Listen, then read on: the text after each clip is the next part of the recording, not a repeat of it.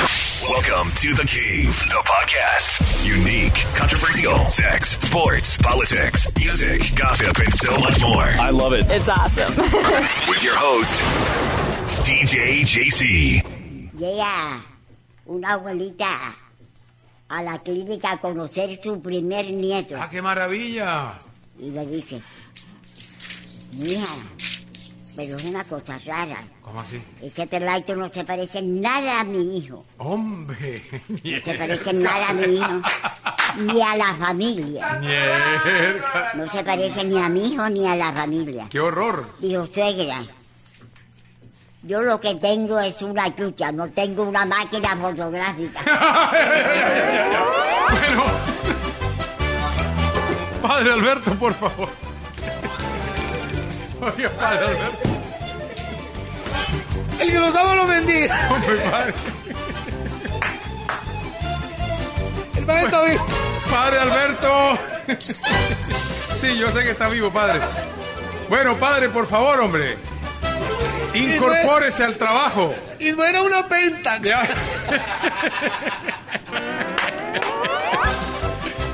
Bueno, padre. Carmelo Martínez Villaves. El Jerry Masucci Miña. Ay, Dios mío, Ana ¡Qué Bertina. barbaridad! ¡Albertina! ¡Qué bacano! Bueno, señor. Ok, gente, bienvenidos a The Cave.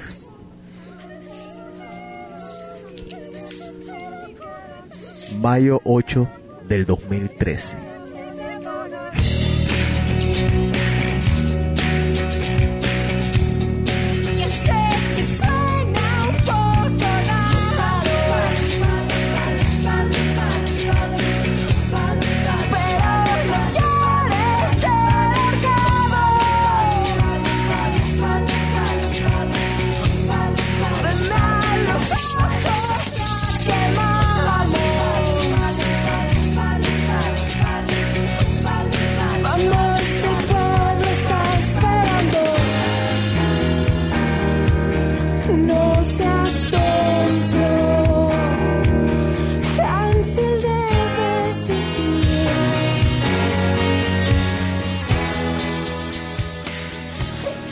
Te sientes, Enrico, no te sientes sucio así como, no sé, como, no te sientes asqueroso cuando escuchas reggaetón y hip hop sabiendo que hay este tipo de música allá afuera?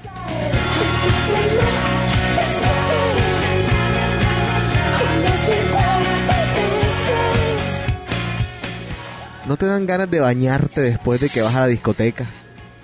A perrear como un grosero vulgar que eres. Dime. Qué rico, loco. Esto es Porter, Hansel y Gretel Bollywood Story. De aquel gran álbum que se llama Atema Hacker.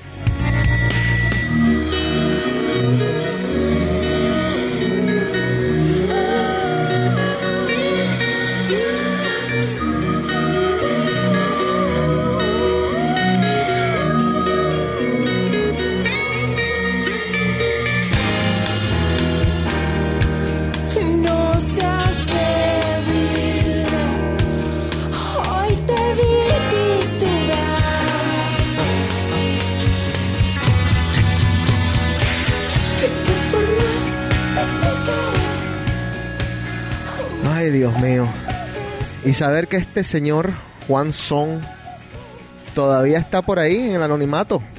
¿Cómo andan, Rico? ¿Cómo le ha ido, señor? Muy bien, pero ¿sabes algo? Opa. No, no, no, como estaba diciendo que si no me sentía sucio. Yo te digo algo. El otro día estaba escuchando emisoras en Colombia Ajá. Ah, no. y de 10 canciones, 11 son reggaetón. Ah, no. Pero ¿sabes una cosa? Grande que hayas dicho eso. Porque vamos a hablar de cómo fueron nuestros comienzos musicales porque un oyente nos los preguntó. Eh, Por eso le, doy gracias que vivo en los Estados Unidos. Bueno, pero... Pero bueno, vamos a hablar de eso un poco más adelante. El lunes de la maratón en Boston, de aquellos, de aquel trágico incidente, nosotros teníamos pensado hacer The Cave. Lo cancelamos a última hora por obvias razones, por toda, todo el caos que estaba por acá en, sucediendo por acá en Boston. Eh, ¿Cuántas cosas pasaron desde, desde ese día hasta, hasta el día de hoy? Yo hace poquito hablaba en The Cave de, de las teorías estas de conspiración y, óyeme, no, no habían terminado de poner las bombas y ya había gente, pues, con unas teorías totalmente locas. Yo no, yo no entiendo en serio. O sea, una vaina es creer en el diablo. Otra cosa, por ahí alguno puede decir, ah, pero tú crees en Dios, por ejemplo. Y bueno, es criticable y es cuestionable y se puede debatir. Pero se inventan unos cuentos. Y entonces hay otros por ahí que se los creen. Y insisto, esto, esto de las conspiraciones, bueno, al mismo tiempo tengo que decirles que vivimos en un país totalmente libre en donde podemos darnos esos lujos. Porque si, si uno sale con esas bobadas en algún otro país, puede hasta caer preso. En la época de antaño te metían en la hoguera, simplemente por, por decir cualquier pendejada así. Pero bueno, eh, eso me llamó mucho la atención, me impresionó o no me impresionó, me lo esperaba. Lo que sí me impresionó es que alguna gente comenzó a hacer comparaciones con, con el 11 de septiembre, haciendo alusión a, a que en Boston como que habíamos hecho más escándalo de lo, de, de lo que de verdad el incidente como tal merecía. Y primero que todo tengo que decirles a ustedes que cuando septiembre 11 ocurrió, eh, a todos nos tocó de sobremanera. Yo creo que en ese momento todavía las redes sociales no estaban tan, no eran tan populares. Eh, Facebook no era tan popular, Twitter No no existía. existía Facebook. Ah, bueno, listo. Y Twitter tampoco existía, por ejemplo. Y, y entonces uno- 2004. Ah, bueno. Entonces uno tenía menos forma de, de expresión o menos forma de, de expresar lo que sentía, el dolor. Yo, yo les digo, a mí, el, el recordarme de septiembre 11 para mí es que se me haga un nudo en la garganta todavía hasta el día de hoy. O sea, hay ciertas escenas que nunca se me van a olvidar de... pues, nunca se me van a borrar de, de mi mente. Eh, y, y ciertos momentos que, que recuerdo paso a paso, recuerdo dónde estuve, eh, dónde estaba en el momento del, primer avión, dónde estaba en el momento del segundo avión. Todas esas cosas las voy a recordar hasta, hasta que me muera. Eh, septiembre 11 es un evento magno, pero trazando paralelos, aunque las comparaciones siempre son bien tediosas, trazando paralelos, primero que todo, vuelvo y repito, las redes sociales no existían, entonces la gente como que no, no veía cómo se expresaban los otros, como pasó en Boston. Pero cuando pasó algo en Nueva York, como que, no era que no los esperábamos, pero si uno piensa, Nueva York ya había sido atacado alguna vez, en el 93 le habían puesto una bomba, eh, mil otras veces habían intentado poner bombas, hacer atentados. Nueva York siempre estaba como que en el ojo del huracán. Y cuando pasó, obviamente, repito, nadie se lo esperaba, pero al mismo tiempo, bueno, fue, fue Nueva York, la capital del mundo, donde están todas pues, eh, los bancos o, o más bien donde está Wall Street, eh, etcétera, etcétera, etcétera. Y si pasaba, por ejemplo, en Washington, uno decía, bueno, ahí está el Capitolio, está el presidente, etcétera, etcétera. En Boston daba la impresión de que era una ciudad neutral en, bueno, era neutral en lo que a todo tipo de guerra ideológica correspondía. Por ejemplo, esta es la ciudad donde el, hijo del presidente se abraza con el hijo del narcotraficante, donde van a rumbear juntos y comparten una botella de champán. Esta es la misma ciudad donde el musulmán y el judío están abrazados y están celebrando una noche. Y nadie habla de quién es, ni de cuál es su religión, ni cuáles son sus pensamientos. Quizás por eso la ciudad quedó en shock, porque no estaba en los planes de ninguno, nadie se lo esperaba. Y era un evento, la maratón es un evento tan familiar. Nueva York por ahí es una ciudad que, que tiene, está llena de tantos turistas que a veces uno se desensibiliza un poco de lo que le pasa al, que está al lado. Eh, Nueva York es mil veces más grande que Boston, eh, una metrópolis como tal. Boston no es tan ciudad, es un poco más pequeña, más compacta. Entonces, sí nos pegó duro, sí nos pegó duro, fue como si nos tocaran, como yo siempre suelo decir, como si nos tocaran el culo, como si nos tocaran las nalgas, como si hubiese pasado aquí en la puerta de mi casa. Y, y por eso yo creo que merecía la atención que nosotros le pusimos acá. Ya después el resto del mundo ya es problema de cada de cada televisora, es problema de cada periódico en, en el resto del mundo. Pero nosotros sí de verdad nos impactó.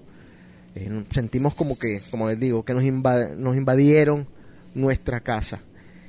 Eh, yo me imagino cuando Enrico estaba en Nueva York se habrá sentido de igual manera cuando, está, cuando él estaba allá. Entonces, eh, na- nadie cuestionó en, el, en primera instancia, nadie dijo, oh, qué locos en Nueva York se están pasando de calidad. No, porque, porque el, el evento en Nueva York fue, puf, o sea, extremo. Ojalá nunca se repita una vaina así. Lo de Boston es verdad, fueron eh, cuatro muertos y, y la gente dice, hay cuatro muertos contra tres mil. Pero es que no es ni comparable. O sea, yo digo que hasta, hasta a veces cuando, cuando suceden estas cosas y es un solo muerto, ya es demasiado. Aparte de todo, el país después de septiembre 11 había vivido una cierta paz, o por lo menos creíamos que estábamos en una cierta paz, y no nos esperábamos de ninguna manera esto. Eh, fue una, una interrupción absolutamente todo lo que hacíamos, ah, incluyendo esa paz que teníamos. eh. Ahora, ir a eventos hay que pensarlo, ¿sí? O sea, sobre todo, como les digo, o sea, si yo voy a Nueva York y estoy en la en Times Square eh, de visita y explota una bomba en Times Square, uno sale corriendo y dice, mierda, otra vez. Pero es que en Boston era como que no, o sea, aquí no explota nada, ¿sí me entiendes? O sea, un terrorista no va a venir a poner una bomba acá porque es capaz de matar a un hijo suyo. O sea, los hijos, para que me entiendan, los hijos de, de Bin Laden estaban acá cuando, cuando pasó septiembre 11, aquí. Entonces, son ese tipo de, de paralelos los que yo trazo, que al mismo tiempo digo, no tienen ningún tipo de comparación. Y yo sí creo, con el respeto del que dice que no, que se le dio la cobertura, por lo menos en Estados Unidos, que merecía. Hablando de eso, yo salí en una cadena en, en Colombia, explicando más o menos esto, de, de, la paz que sentíamos. ¿Sabes qué perdimos nosotros, Enrico? Perdimos la inocencia de ciudad. O sea, yo veo, por ejemplo, en el club, eh, en los clubes acá, en algunos, revisan pistolas, dependiendo la noche, si es una noche de hip hop, y no es por ser racista ni nada, pero si es una noche de hip hop, te revisan si tienes armas, con un aparatico de estos como lo del aeropuerto, ¿sí me entiendes? Pero una noche regular, en una noche de nosotros, euro, no te revisan nada, tú puedes entrar con una metra y, y acabar con todo el mundo, pero es algo que nadie, a nadie se le ocurre, que no está en, en- entonces no lo hacen justamente por eso. Pero bueno, se, se comenzó a acabar, o se está acabando, o se acabó, esa inocencia que teníamos de ciudad. Enrico, ¿algo que agregar? No, pues tampoco, tampoco. Eso no- yo creo que no es, no, no es, no es, ¿cómo se dice? Querer tapar las cosas, pero eso fue algo aislado. man. Boston, eh, yo creo que algo si mostraron al mundo fue que pasó lo que pasó y se lo propusieron que menos de lo que cantara un gallo caía y eso fue lo que pasó. Sí. La ciudad cerraron, nadie entraba, nadie salía. Fuera, ahí está. Sí. Y cayó. Yo digo, o sea, no quiere decir que vaya a volver a pasar, pero me parece que por un lado lo que pasó fue algo extremo. En Boston no va a pasar. Boston es una ciudad que si hay algo, como tú dices, hay identidad. Y creo que quedó demostrado. Que es una discusión que siempre tuvimos tú y yo en Nueva York, Nueva York, Boston. Nueva York. Boston hay identidad. O sea, la gente quiere a su ciudad. Nueva York es puro bla bla bla. Como, York. como- sí, como yo te decía, ¿te acuerdas? Hablamos de los Yankees y yo te decía, los que van a los partidos de los Yankees son los que los que les Los regalan turistas. los tickets, los turistas. Claro. Eh, Sí, sí, sí. de que- y, y uno se da cuenta, o sea, todo, todos, o sea, cómo la gente se unió y, y vamos a sacar esta ciudad y, o sea, eso no se ve en otras ciudades. O sea, por eso digo, de que vuelva a pasar, Dios quiere y no pase más, pero no creo, eso fue un acto aislado, loco. Bueno, eh, Dios te oiga. En todo caso, mira, fíjate, eh, la ciudad perdió millones. Ah, no, claro, es que eso es, tú más te digo, el evento en sí, lo que, lo que implica el evento, o sea, tú puedes preguntar, me atrevo a decir que pobrecita la persona que ganó este Ah, no, no, creo no, que no se acuerda. Nadie lo va a se acuerda, se nadie se acuerda. Pobrecito, en serio. O sea, y el que la hizo por primera vez, No, que la Que se- repita, que la repita el año que que la repita el año que viene porque nadie se va a acordar ni le van a creer que la corrió. Porque van a decir, tú no terminaste porque la, la cancelaron. Mm, Sí. No, aparte de eso, todo el mundo se recuerda. Eh, ¿Qué maratón corriste tú? No, la del 2013. No, no. La que eh, no terminaron, la que, que Exacto, la, cancelaron. la del 2013 no fue una maratón, eso fue más una, fue una bomba y Ajá. había una maratón alrededor de la bomba. Pero eso, sí. Yo te digo, aquí vi a todo el mundo, Enrico. Vi a Cooper, vi a, a todo, estaba todo. Estaba Natalia Cruz de Telemundo por acá también. Todos estaban, todos No, todo, sí. todo. Se, se movilizó y, y mira, y lo que te estaba diciendo era que a, pe- a pesar de tanta plata que se perdió, nadie se quejó. Y cuando dijeron, todo el mundo se tiene que quedar en la casa, todo el mundo todo se quedó en la casa. Los que salieron terminaron en la televisión desnudos, porque la gente se, se me quitan hasta el calzoncillo, porque de pronto tienes una bomba ahí. Acuérdate una cosa, Boston es una ciudad culturalmente hablando de las top. O sea, Sí. lo que se es, es. Y uno se da cuenta. Sí. Entonces, por ese lado, yo digo, tranquilo, que esos fueron dos degenerados que, que quisieron hacer algo aprovechando donde estaban y donde vivían. Si esos condenados hubiesen vivido en Nueva York, hubiese sido Nueva York. Sí, es verdad. Ya. O sea, pero con Boston yo, sí algo aprendido y siempre lo diré y lo sostendré. Para mí, pueden decir misa, yo, yo soy un defensor de Nueva York, yo no lo voy a decir que no. Pero para mí la mejor ciudad de los Estados Unidos es Boston. Aunque me puedan decir que yo no conozco la otra parte, el West, pero yo lo digo, honestamente, lo mejor es Boston. En todo, en cuanto a tranquilidad, culturalmente hablando, calidad de vida, que el clima, ah, ese huevonada que uno se, uno se, se acostumbra. Pero- Apa- aparte, aparte de que, que, que muchos países o muchas ciudades del mundo darían lo que fuera por tener las cuatro estaciones, por lo menos. Por lo menos ver nieve alguna vez en tu vida, por lo menos después ver cómo, cómo se le caen las, las hojas a los árboles, Yo cómo la única justificación que le daré a la gente de que se mude del norte hacia la Florida es porque estoy viejo y la artritis y el frío me están matando. Sí, sí, no, es es que te voy a decir una cosa, el frío acá es bravo. Eso es todo. De resto, como decía Edgar Perea, apague y vamos. Bueno,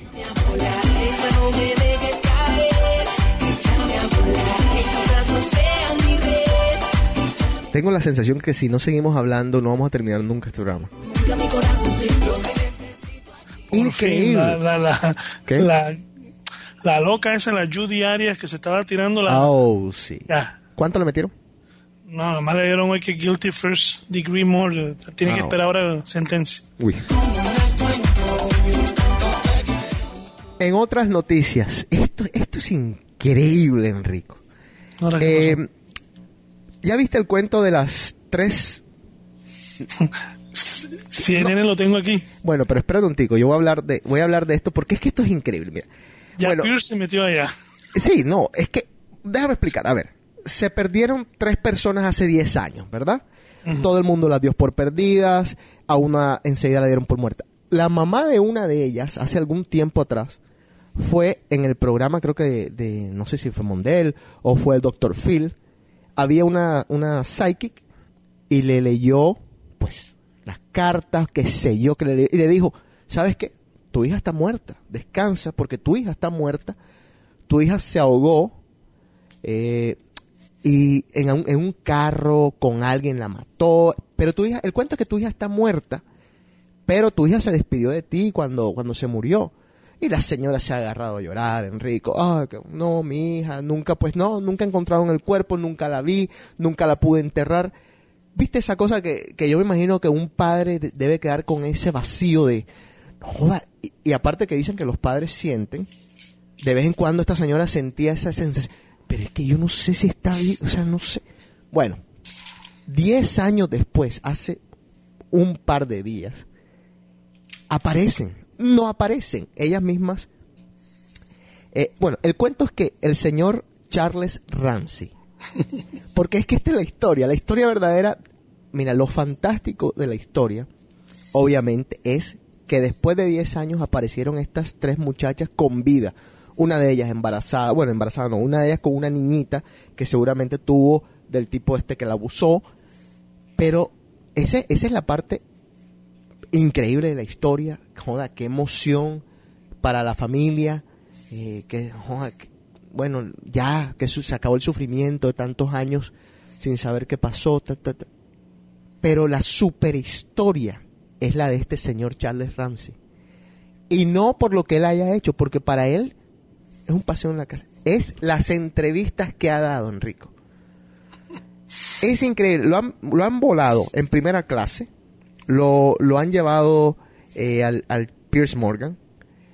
L- McDonald's le ofreció darle hamburguesas por el resto de su vida. Ahora, usted dirá, pero ¿por qué carajo? Bueno, yo le voy a, le voy a poner aquí la entrevista original. Esto es nada más audio. Yo les recomiendo que busquen en YouTube Charles Ramsey. Se escribe C-H-A-R-L-E-S. Apellido R-A-M-S-E-Y. Busquen la entrevista. Para los que saben inglés, yo creo que puede ser que baste con, con lo que van a escuchar. Para los que no saben inglés, busquen a alguien que les traduzca palabra por, por palabra, porque esto es increíble. Y la escena, tienen que ver a los tipos que están atrás. Entonces vamos a escuchar un poquito de este señor Charles Ramsey.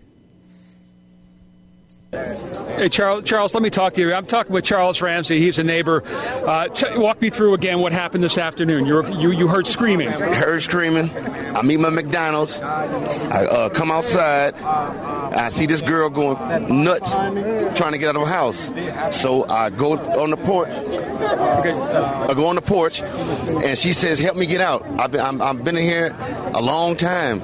So you know, I figured it's a, a domestic violence dispute. So I open the door, and we can't get in that way because how the door is, it's so much that a body can't fit through, only your hand.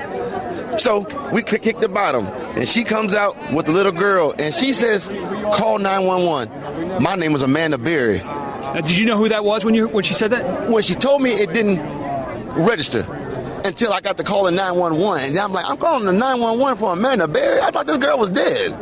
You know what I mean? And and she got on the phone and she said, "Yes, this is me."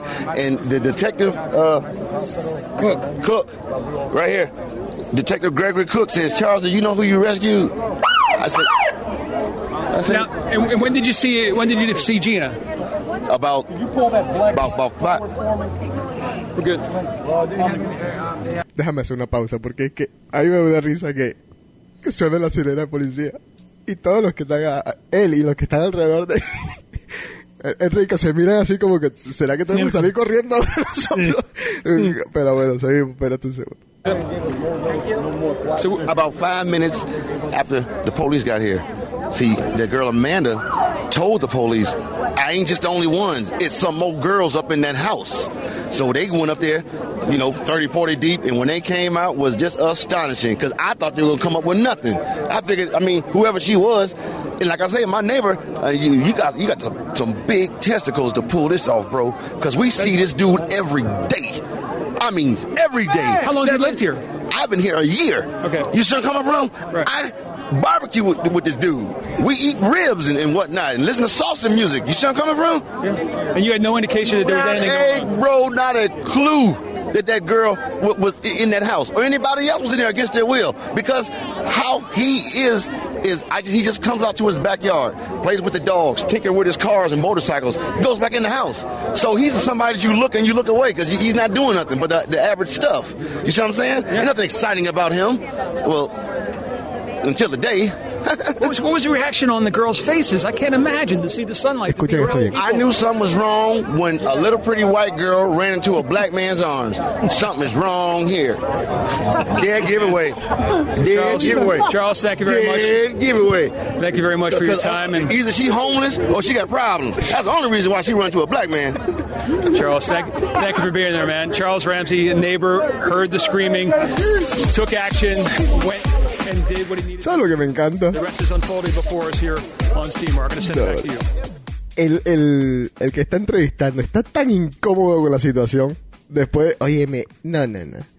Definió, definió 25 razas en 3 minutos en esa entrevista. Y no, hizo un show este hombre.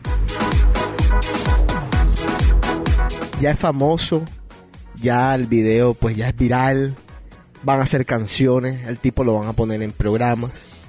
Van a escuchar bastante de este señor Charles Ramsey. Pero que aproveche su, su hora. Sí, sus 15 minuticos de fama. Porque te digo algo, a, ese, a esa historia le falta una página bien grande. Bueno, ya, ya nos enteraremos pronto.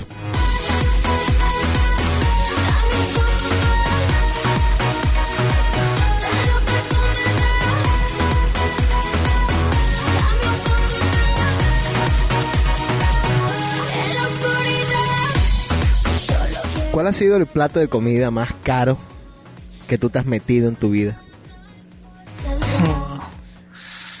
Prime 112. Prime, 112. Eso queda ahí en, en- en- aquí en South Beach, enfrente al, al,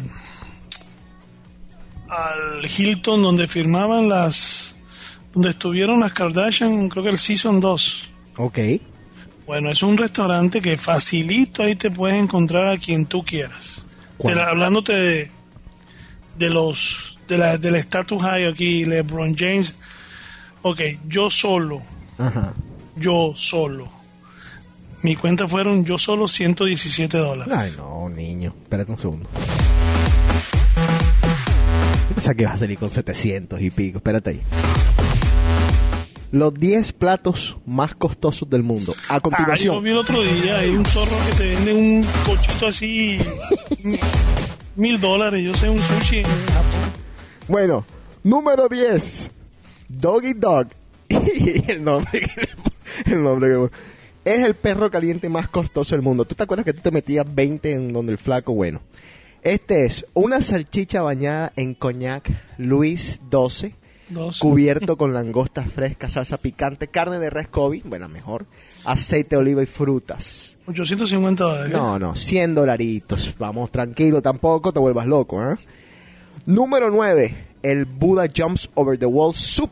Es la sopa más cara del mundo por sus ingredientes, entre otros, aleta de tiburón. Yo comí aleta de tiburón hasta que me enteré de, de no joder, el daño que le hemos hecho a los pobres tiburones en el mundo. Me encantaba. En Colombia era famosa. Sí, sí, Eso, eso salió hace poco que el problema antes que se armara el problema con Nicaragua, que en la parte del Pacífico Nicaragua estaban estaban encontrando, se venía para las costas de acá de Gorgona y con esa vaina, ¿dónde está Gorgona? Sí. Gorgona. Y a cortarle la sal a los tiburones y No, los dejaban. de putas. Bueno, abulón, flor de hongos japoneses, pepino de mar, pollo, jamón, cerdo, etcétera, etcétera, etcétera, cuesta 163 dolaritos. Número 8, Le Burger Extravagant. En el restaurante Serendipity 3, eso queda en Nueva York. Carne wagyu, no. Menos mal que es carne wagyu, no carne wagyu.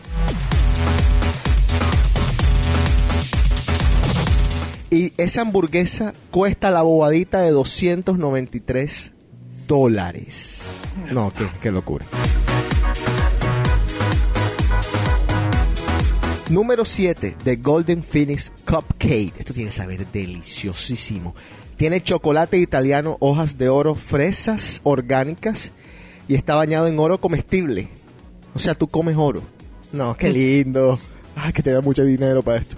Son 425 dólares la porción.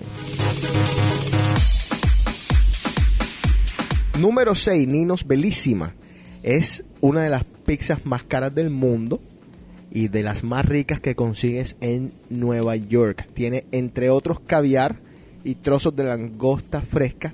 Y su precio, una bobadita, mil dólares. ¿Qué te entra una diarrea a los dos minutos después de eso? No, mamita. Puede pasar. Sí.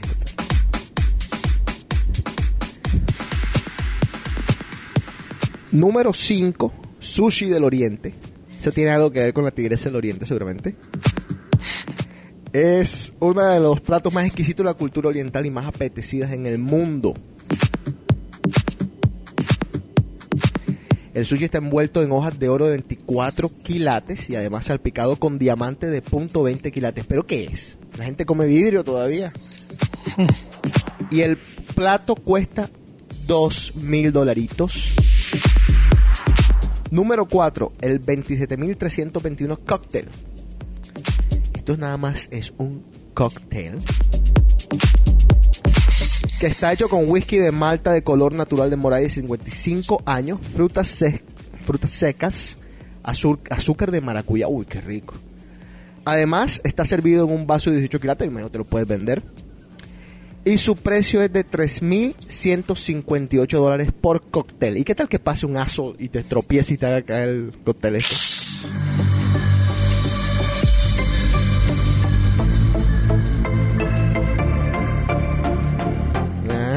estás mamando con la cancioncita. Yo te tengo una mejor que esa.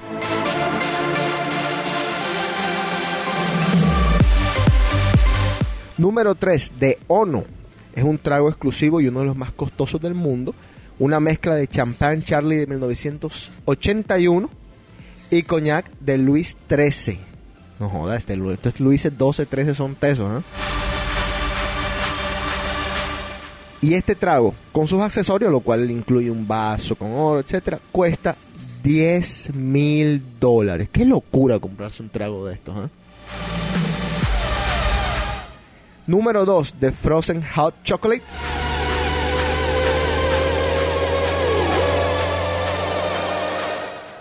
Base de cocoa tiene 28 clases diferentes de cocoa.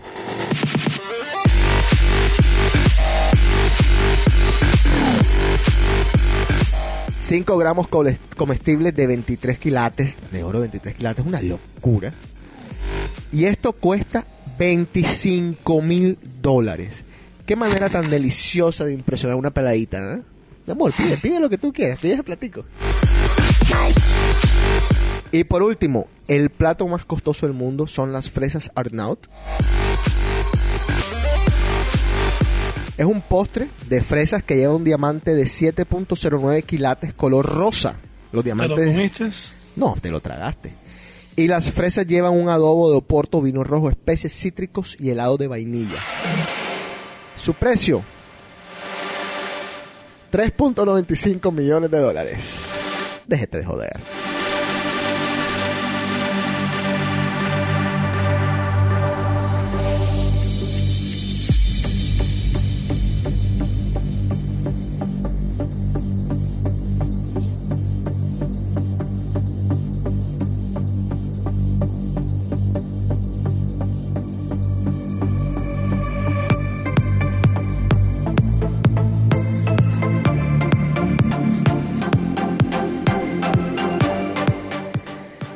Enrico, ¿cuál es tu Twitter? Dame el nombre de esa canción más bien. Dairo and René Coupens. La canción se llama Raid, R-A-I-D. Y la puedes conseguir en iTunes. Pero quieres ver una canción, o más bien quieres escuchar una canción, yo creo que un poco o mucho mejor que esta.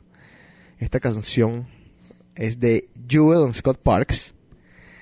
Eh, no sé si la van a poder conseguir así de fácil. Quizás se llama Flashbang.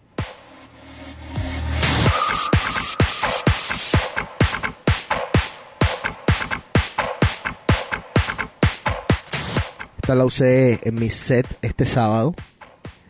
Casi para cerrar. Una locura. ¿Cuál, ¿Cuál es la mejor? ¿La que sale Original version. mix? No, original mix ese.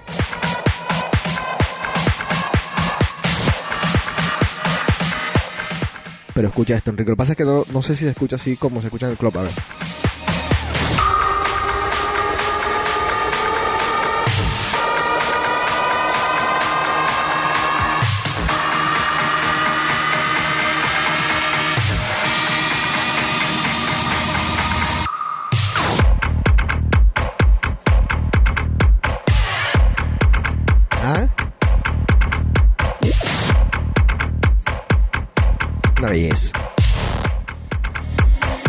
Buena, tan buena, tan buena como la gasolina de Ari te lo juro.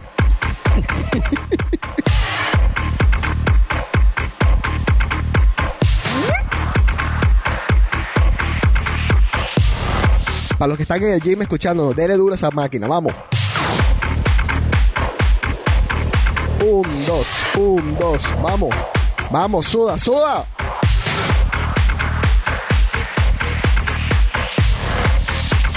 Eso, gordito, eso, salta. ¿Te imaginas a mí de profesor de, de gimnasia? Vamos, gordito, vamos. Estás atrás, vas a quedar virgen. Pobrecito. Bueno, Enrico, seriedad, vamos a poner un poco de seriedad a esta vaina, porque tú te pones loco, entonces dañas todo el loco. programa. No, dañas el programa completo. Oye eso. No, ya está mucho, está muy... Bueno, eh, un oyente, primero que todo, perdón a todos los oyentes porque hemos estado descuidando las, las, los mensajes, las cartas que nos han mandado, sugerencias, etcétera. Voy a llegar a todas, voy a mandarle saludos a quien tenga que mandarle saludos.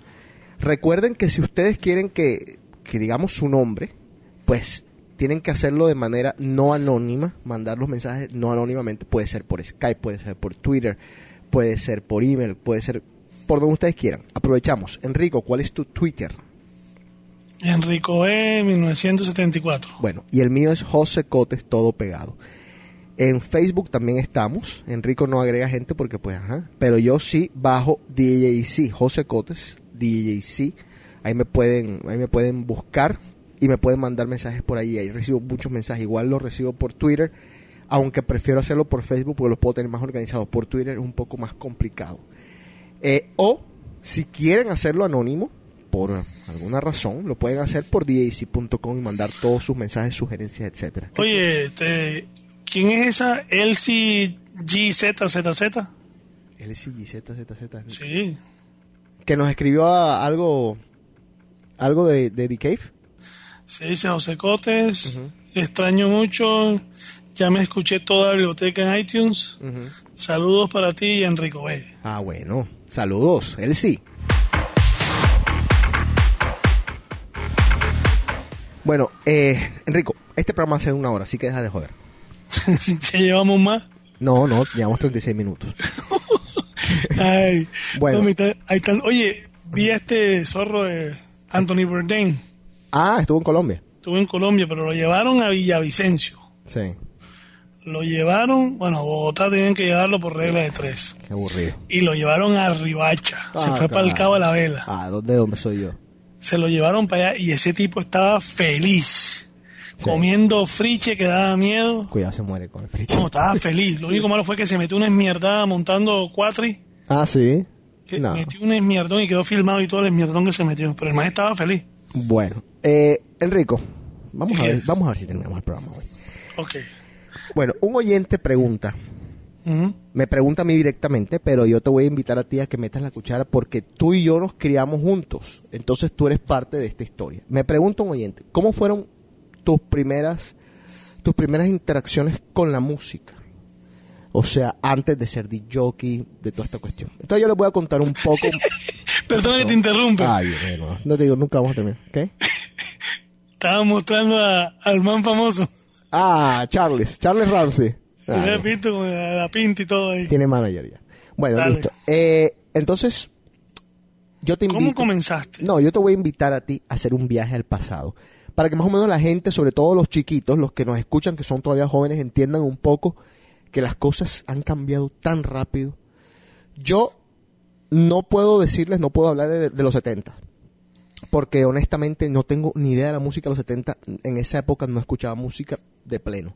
En mi casa siempre existió un amor por la música de parte de mi papá, más que todo. Había muchos discos LPs. Ya lo estamos hablando de los 80. Antes de los LPs, yo logré en mi casa tener y tocar 8-track.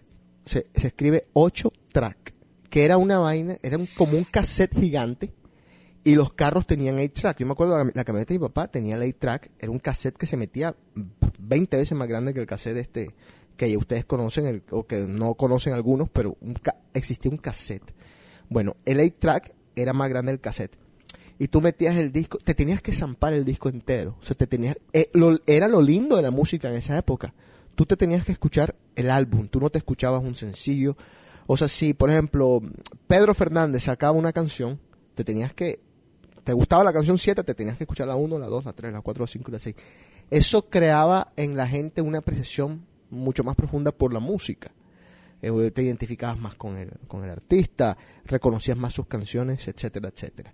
Después del 8-track, yo ya comencé a tener más interacción con el disco, con el LP como tal, el vinilo. Recuerdo que en mi casa, no sé por qué razón, en una de esas preguntas que no le he hecho a mi familia, a mi papá en, en- en- en especial, en mi casa siempre estaban los discos de Motown. Motown en esa época tenía, por ejemplo, a Michael Jackson, a Stevie Wonder, a Lionel Richie. Y yo comencé a escuchar, más que, no, más que por gusto, por curiosidad, comencé a escuchar ese tipo de música. Y con esa música, Michael Jackson, eh, Off the Wall, antes de Thriller, eh, me, me encantaba. Y esa era la música, los Bee Gees, ¿te acuerdas de los Bee Gees de, de la época del disco? Yo- ABBA. ABBA, yo la gocé mucho esa época, eh, estando bastante pequeño, por, como les digo, por los discos que tenía mi papá. Pero comenzaron a cambiar un poco las cosas. Estamos hablando todavía de la era pre-CD. Estaba el disco, estaba el cassette, ya el 8-track se comenzaba a ir de a poquito a desaparecer. Y comenzó en Barranquilla una estación que se llamaba Oro Puro. O sea, ¿así se llamaba, Enrico? Corrige. sólido. Oro sólido, exactamente. Oro sólido. Joyce Lozano. Solid Gold con Joyce Lozano. ¿Qué era lo lindo de Oro Sólido? Es creo que quizás una de las últimas grandes emisoras en Colombia. Oro Sólido te tocaba de todo.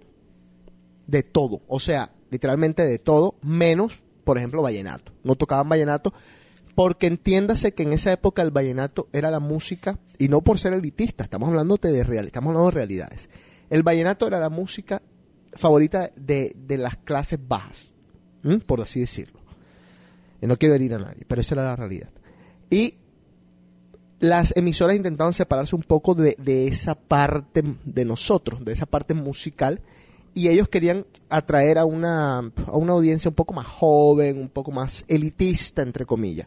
Entonces, Joyce, que era la programadora en esa época, tocaba absolutamente de todo. Comenzábamos a importar música a los Estados Unidos, eh, música disco, rock en español, eh, los, el New Wave. Hacían unas mezclas increíbles y yo recuerdo que nosotros comprábamos, Enrico, cassettes en blanco para grabar algunas de las canciones. Entonces tú tenías que quedarte en la radio con el botón de rec y el botón de play, porque así era que uno grababa, 10 horas hasta que saliera la canción que quería grabar. O sea, eran otros tiempos. O los viernes que hacían las mezclas Claro. y tú rogando que no te dijeran oro, oro sólido, que te cagaba la mezcla. Me la. Exactamente, exactamente. Entonces, esa era la forma de nosotros, analicen ustedes cómo son las vainas hoy en día y cómo eran antes. Esa era la forma de nosotros conseguir música y estar y poder escuchar la canción que, que tú querías una y otra vez. Era esperar que la canción la tocaran en la radio, grabarla de rapidez. A veces te la grababas con el pedacito del, principio comido. O sea, no lograbas darle al rec a tiempo. Porque aparte las máquinas no eran de rec y listo, no, eran de rec y play. Entonces era medio complicado. Eh, bueno, entonces comenzó Oro Sólido, tal, tal, tal. Pasó algo, bueno, voy a estar un poquito disperso porque me estoy acordando de ciertos detalles así que voy a tocar, después me voy a echar para atrás, voy a volver, tal, tal. Yo me acuerdo que nosotros, tú y yo, estábamos escuchando los, los el New Wave. En Estados Unidos, yo todavía, yo no sabía de esto, pero yo me entero ya después de los años. En Estados Unidos estaban matando el disco.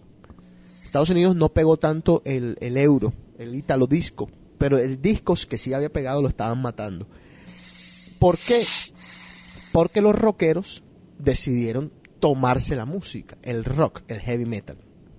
Y yo recuerdo que en mi curso estaban los que les gustaba el heavy metal y los que no les gustaba el heavy metal. Esa era la división musical de los niños. Estamos hablando de niños, de niños de 14, 15, 16 años. Eran los que nos gusta el rock heavy metal, ACDC, Metallica, Megadeth, Scorpio, Black Sabbath, etcétera, etcétera, etcétera. Y a los que les gustaba la otra tipo de música. Yo estaba un poquito, no me, nunca me gustó el heavy metal, pero yo estaba un poquito en, no en el otro sector, sino como que en la mitad del otro sector, porque ahí me gustaba el New Wave, la música importada americana, que le decían así, importada americana, pero no me gustaba la música latina, cosas de la vida. O sea, yo no era amante ni del merengue, ni de la salsa, ni del vallenato, ni de absolutamente nada. Hasta que ya después comencé, ¿saben por qué yo comencé a, me comenzó a gustar la música mere- merengue? Por los quinceañeros que había que bailar sí o sí. Entre otras cosas. Pero acuérdate que yo no sabía bailar. Entonces, yo no bailaba. Suria Saguay te enseñó. Surya Sawai y Rochi María me enseñaron, exactamente. Pero bueno, ese es otro cuento. Pero yo no me comenzó a gustar la música latina por el señor, no Juan Luis Guerra. Porque nosotros, Enrico y yo, cambiamos un concierto de Juan Luis Guerra por un concierto de Samantha Fox, ¿te acuerdas? En el Country Club. Claro. Pero nosotros, no, digo, yo no comencé, no me comenzó a gustar la música latina por Juan Luis. Me comenzó a gustar la música latina por Wilfrido Vargas. ¿Y por qué por Wilfrido Vargas? Porque es que en esa época, Wilfrido cantaba, no eran canciones, eran historias. Y eran unas historias tan entretenidas que, Juan, no sé, mm, dije, no, yo tengo que escuchar el- el- cómo termina esta historia. Y así me comencé a meter en otras épocas, en la música. Les recomiendo que busquen discos de Wilfrido Vargas viejos. No el perrito, porque ya el baile del perrito ya es de ahora. Eso es una bobada, una estupidez de, Wilfrido para hacer plata. Estamos hablando de del jardinero, de Dos Rosas, de, de todas esas canciones viejas, los discos viejos de Wilfrido, búsquenselos, que son una belleza musical. Eh, ahora, tengo que decir algo para que quede claro, on the record. Los discos, sobre todo los primeros discos de Juan Luis Guerra, son unos monumentos a la música. No se equivoquen. O sea, si a mí me gustaba Wilfrido era por una vaina, por otra. Pero los primeros discos de Juan Luis Guerra son una cosa espectacular. Ahora, dicho eso, eh, MTV. Antes de MTV les voy a contar algo. Cuando, cuando nosotros estábamos chicos, en Barranquilla, en Colombia, habían dos canales. Era el 11 y el 13, si no me equivoco. ¿Sí o no? Y al 13 no le decían el canal 13, sino el canal 1. ¿O era así? ¿Era la, la vaina era así? Sí, señor. El canal 1 y el, y el 11. Bueno, eso era, eso era todo. A la- al, el canal, los canales en Colombia tenían horarios de oficina. O sea, cerraban entre las 12 y las 2. O sea, la, la programación entre las 12 y las 2 era cualquier cosa. Yo me acuerdo que en, la en los miércoles, por ejemplo, entre las 12 y las 2 ponían un partido del Bayern Múnich, el partido de la Bundesliga, que yo recuerdo como hoy que yo tenía una Commodore 64, una computadora Commodore, y el patrocinador del, del Bayern Múnich era Commodore. Entonces, uno decía, ay, que no, mi, mi computadora y tal, bueno, listo. Que el que transmitía era Salcedo. Exactamente. Que ese man se sabía todos los sobrenombres de todos los jugadores. Sí. Óyeme, y bueno, y la televisión no solamente tenía siesta, la televisión tenía siesta, oigas esta cosa, una vaina de otro mundo, sino que a las 11 en punto se acababa. O sea, echaban el himno de Colombia, tiraban el himno de Colombia y listo. Antes del himno de Colombia había una, había una, había una novela que se llamaba Los Cuervos, que le metía miedo a todo el mundo. No podía dormir uno. Y después te, te dejaban sin nada, no te ponían ni muñequitos para que se te pasara. Entonces, mi- fíjense ustedes, eh, intenten hacerse la idea de una televisión que tiene siesta, que el canal tiene siesta literalmente, y que se acaba a las 11 de la noche. Era una cosa de locos en esa época, pero era lo normal. Entonces, ¿qué pasó? Pues a mi casa llega este señor y le dice a mi papá, amigo mi papá, y le dice, mira, tenemos el lo último. Las antenas parabólicas acababan de comenzar a llegar y mi tío tenía su antena parabólica, pero para yo ver televisión americana me tocaba irme a una cuadra donde mi tío. Y no podía vermela de noche, etcétera, etcétera. Era una... Entonces llegó este señor a mi casa y le dije papá, yo tengo este aparato que se pone en el techo, es una antena, una antena normal, y tiene un receptor que se pone al lado del televisor, yo no sé si tú lo tuviste, Enrique, y te robabas, literalmente te robabas tres o cuatro canales americanos de las antenas parabólicas que estaban cerca. Entonces yo me robaba, entre otros canales, TBS, WTBS. Y en ese canal WTBS, entre otros programas, pasaban Oro Sólido, Solid Gold se llamaba el programa. No, Oro Puro. Era un programa de música. Así que los tipos, los artistas se ponían. Y entonces, de pronto, eh, yo veía esos, esos, esos programas. No eran, todavía los videos musicales no existían. Me estoy echando para atrás. Eh, no existían.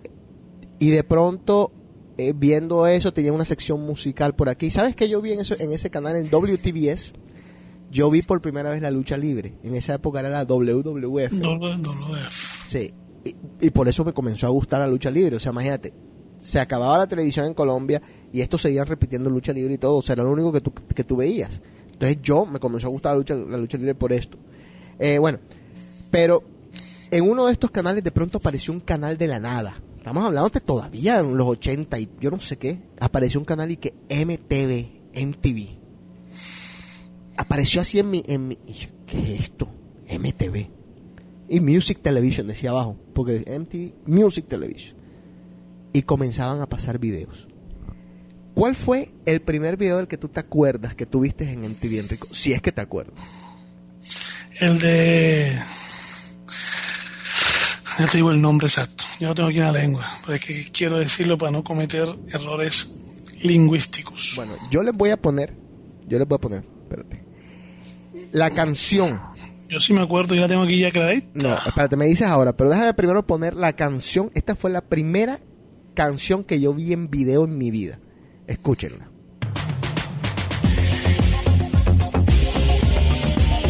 El grupo se llama Baltimora. Esto es Tarzan Boy. Salía el hombre de un árbol a otro como si fuera Tarzán.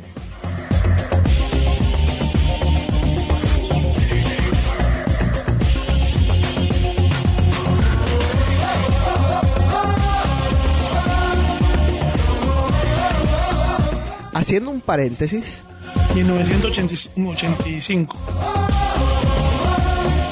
Bueno, haciendo un paréntesis, yo pensando, ahora que estoy así, te digo, estoy bien disperso, qué avanzadas eran las minitecas en esa época en Venezuela y en Colombia, fíjate.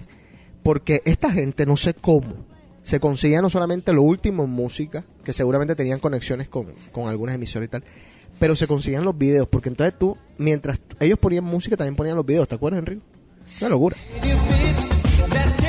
Una vaina que todavía hoy, hoy en día nosotros los disc jockeys, la mayoría dijimos, no, no lo vamos a hacer más, o sea, no lo vamos a poder hacer nunca. O sea, sincronizar el video con la música, ¿cómo? Eh, ¿Cómo vamos a conseguir la canción? ¿Cómo vamos a conseguir el remix? ¿Cómo vamos a hacer esto? ¿Cómo lo sincronizamos? Estos tipos ya lo hacían. Echó para atrás en ese sentido la tecnología, fíjense. Y ellos lo hacían con un VHS, mentira, con un Betamax o con un VHS. No lo hacían ni con un Laserdisc, ni con un... El Laserdisc, búsquenlo, existió. Fue una tecnología que no duró mucho.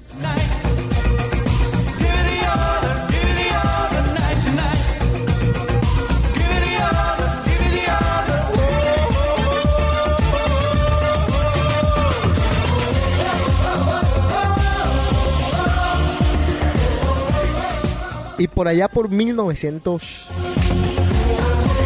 Por allá por 1986 eh, tuve tuve la fortuna de viajar acá, en los Estados Unidos.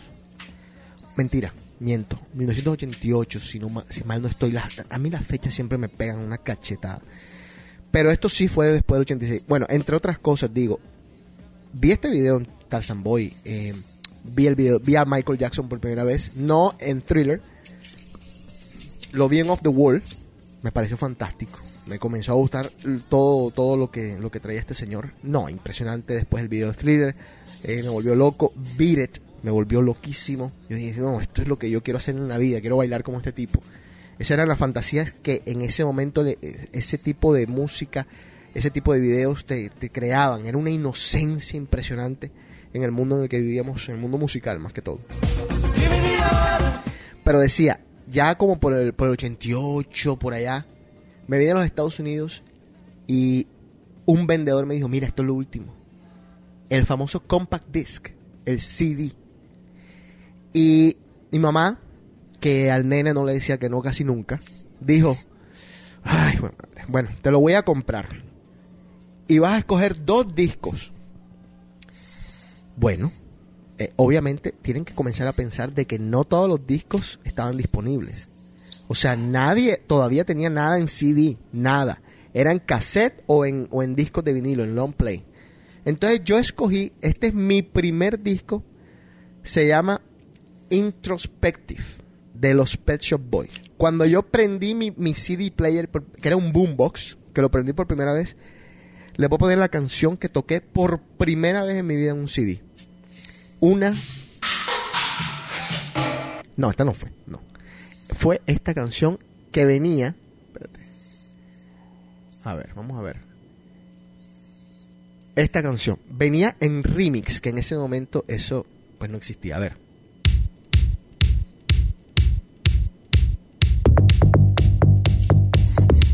Always on my mind, slash in my house. Y le voy, les voy a explicar ahorita por qué el slash in my house. Esto fue pionero en ese momento, esto en CD.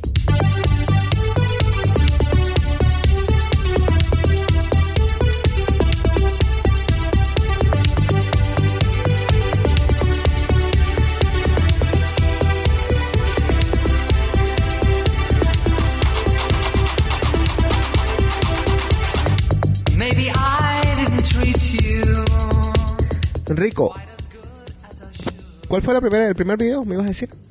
Money for Nothing. Ah, claro. ¿No es de, de, de Plank no era? ¿De quién? No, no. Eh, ¿Cómo se llama? Dire St- Straits. Dire Straits, es esa vaina, no sé. A ver, a ver si lo tengo por ahí. Bueno, déjame. Ah, aquí lo tengo, sí. Pero déjame primero explicarle a la gente por qué esta canción se llamaba In My House, para que entiendan más o menos de lo que estamos hablando. Estamos, estamos en los 80 todavía, ¿ok? A ver, escuchen bien. La canción, más o menos por aquí, la voy a adelantar un poco. Aquí, aquí la canción ya terminaba. Entonces estos manes lo que hacían era un remix. You are always on my mind, it's true. I never thought of anyone else but you. You are on my mind, and in my dreams, I should have stopped to make you see you are always.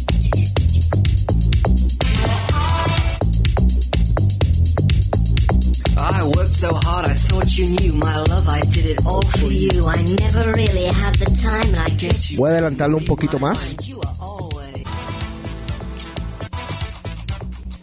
In my hand. Para que tengan una idea, la canción duraba 9 minutos y 5 segundos. O sea, ¿por qué hago tanto hincapié en esto? Porque de allí comenzaron, de verdad, comenzó la música electrónica. Claro, tenía New Order. New Order había, había, pues ya había puesto un disco totalmente electrónico hecho con, se llama Blue Moon, se llama la canción, eh, había pegado impresionantemente. Eh, New Order estaba haciendo cosas increíbles. Eh, Kraftwerk fue también pionero en esto. Mucha gente en Chicago también estaban haciendo un montón de cosas. A ver, este, es- a ver si tengo. A mí, ¿cómo odio? ¿Cómo odio el nuevo iTunes? Uno pone una vaina y sale. A ver, sale otra. Esta es la canción, una de las canciones pioneras de la música electrónica. Blue Monday. Blue Monday, sí. Pero el himno de ellos es Bizarre. Joda, qué canción esa. Bizarre, Bizarre Love Triangle.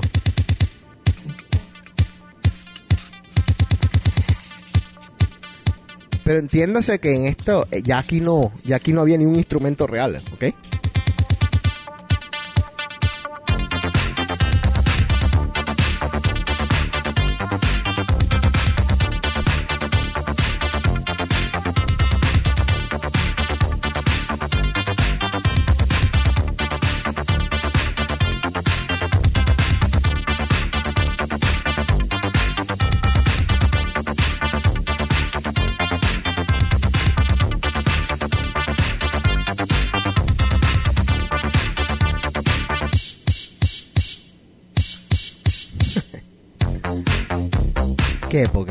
Qué inocencia, Enrico.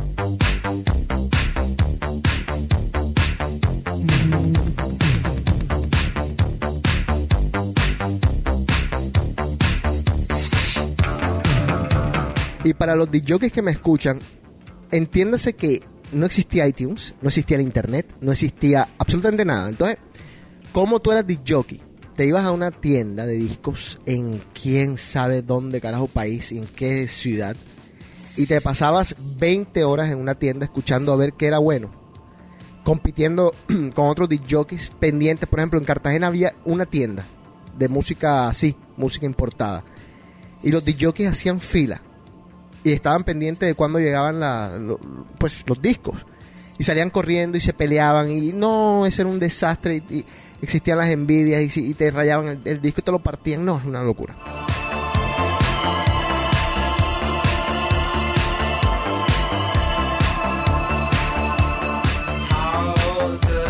Treat me like-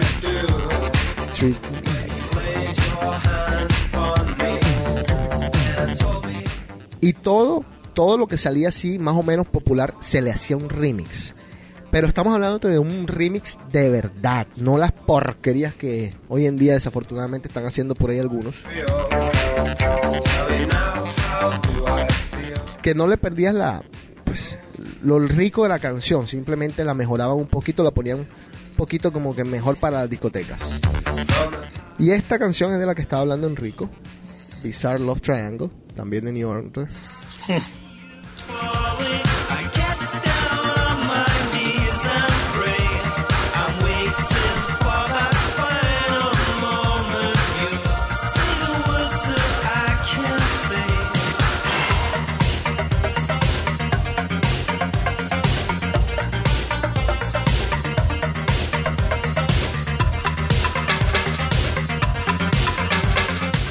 Enrico, ¿cuál fue tu primer CD?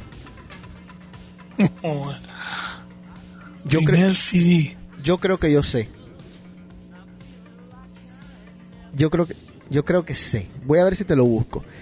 Pero les voy a contar. Acuérdense que mi mamá me dijo, bueno, te compra, te voy a comprar el equipito ese, pero te voy a comprar dos discos nada más. A que no adivinas cuál fue el segundo disco y vas a ver lo distinto gracias a, a oro sólido o a radioactiva, no sé en ese momento cuál era. Lo distinto que eran mis gustos musicales, digo, los distintos, no, los diversos que eran, que era mi gusto musical. Este que van a escuchar fue mi segundo CD, que lo compré el mismo día que compré el de los Pet Shop Boys, que era totalmente electrónico.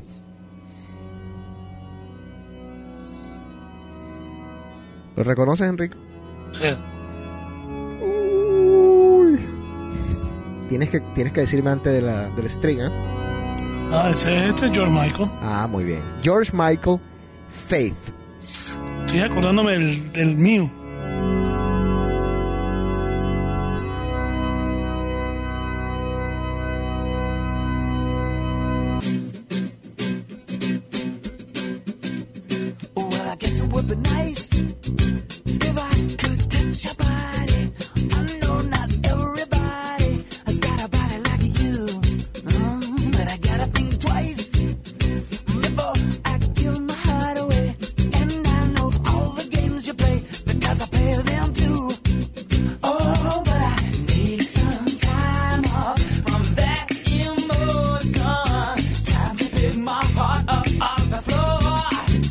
Casualidad, Enrico, ¿este no fue tu primer CD?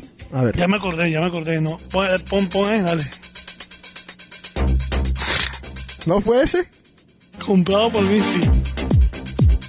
Technotronic. Eran tres canciones nomás y ya creo que era CD. sí, señor.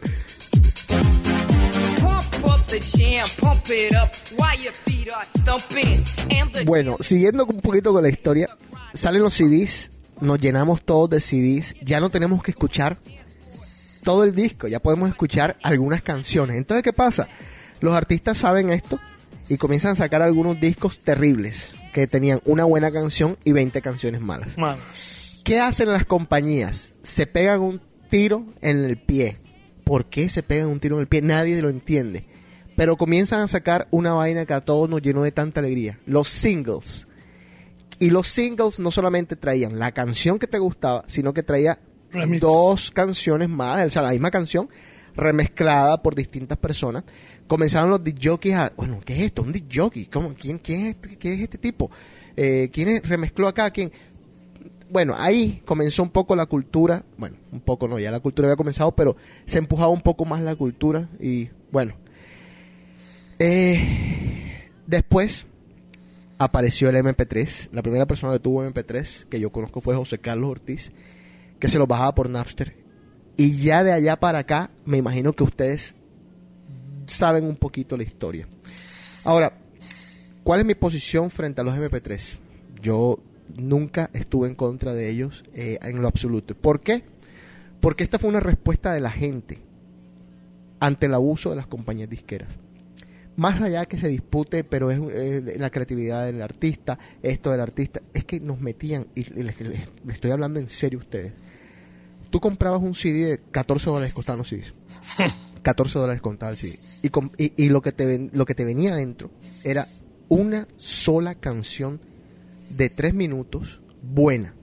Y estoy hablándote de Madonna, estoy hablándote de George Michael, estoy hablándote de artistas en serio que dijeron, esto, es- este es el negocio perfecto, el CD esto y todo. Y bueno, como nadie se, mm, se molestaba en escuchar el resto, entonces apareció esta vaina. Después aparecieron los quemadores de CDs, La sinvergüenzura. la sinvergüenzura, eh, y últimamente apareció el iPod.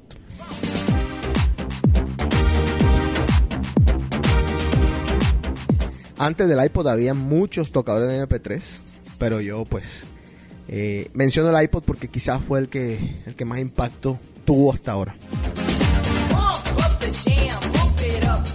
Ahora, nosotros todos en el colegio teníamos Walkman, ¿te acuerdas? Oye, y, y, lo, y fíjense ustedes lo increíble de los cassettes. Ojalá ustedes hagan, quienes están escuchando son chiquitos, son, son todavía jóvenes, Compramos los cassettes. Sony, Sony fue que sacó cassettes No, que eran transparentes, fosforescentes. Maxell. Max. Entonces, eso era, eso, o sea, ¿cómo, cómo, cómo yo hacía que Enrico estuviera envidioso de mí? Yo le mostraba, mira lo que me trajeron de Estados Unidos, ¿ves? Un cassette transparente Maxell. Fosforescente. Fosforescente. Y eso era la revolución. Eso no puede ser. Me los robaban. Tú me robaste como dos o tres. Sí, por ahí los tenía. Sí, yo sé, yo sé. Sí. Eh, Juan Carlos Charris también. Una cosa impresionante. Bueno. Eh, no crean que todo en esa época era, era maravilla y fantasía. Pasaban cosas como las que pasan hoy en día. Había música mala. Estamos hablando de, de los 80, de principio, de los 85. Había música terrible, había música buena y habían cosas raras. Cosas que pegaron mucho como esto, por ejemplo.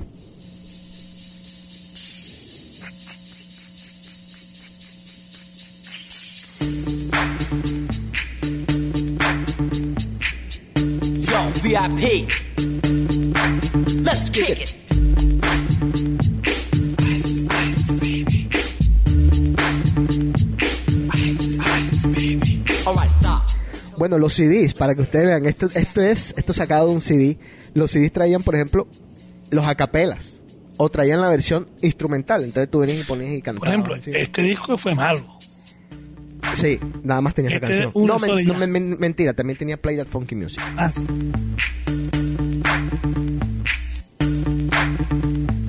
Ice, ice, baby.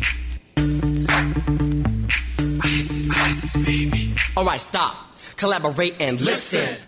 Escuchen, sin música. Mention something grabs a hold of me tightly, flow like a harpoon daily and nightly. Will it ever stop? Yo, I don't know. Turn off the lights and I'll glow to the extreme. I rock a mic like a vandal, light up a stage and wax a chump like a candle. Dance, crush a speaker that booms. I'm killing your brain like a poisonous mushroom, deadly. When I play a dope melody, anything less than the best is a felony. Love it or leave it. You better gain weight. You better hit bullseye. The kid don't play. If there was a problem, yo, I'll solve it. Check out the hook while my DJ Y vamos a hacerle un espacio en, este recorrido, que me encantó este recorrido. vamos a hacerle un espacio al reggaetón, porque es que hay mucha confusión y muchas teorías que para mí son erróneas acerca del reggaetón. El reggaetón no salió de la nada como reggaetón. El reggaetón tenía antecedentes de- desde los 70, finales de 70, 80, como un casi que una- la raíz del o, o un retoñito del hip hop, de lo que era el hip hop acá. Hablando de eso, el hip hop acá se volvió popular, entre otras cosas, con esa canción Rock, Rock This Way, era esa canción que, que tocaba DMC, Ron DMC, con... señor. No me acuerdo con quién tocaba en Ron DMC. Bueno. Con eh, Aerosmith. Aerosmith, Bueno, y el reggaetón ya comenzaba a sonar. Lo que pasa es que el reggaetón en Puerto Rico se llamaba underground, al igual que en Panamá. Pero el underground, como su nombre lo indica, era underground. Era una música todavía no aceptada, todavía pues eh, que no, no pegaba, no tan popular.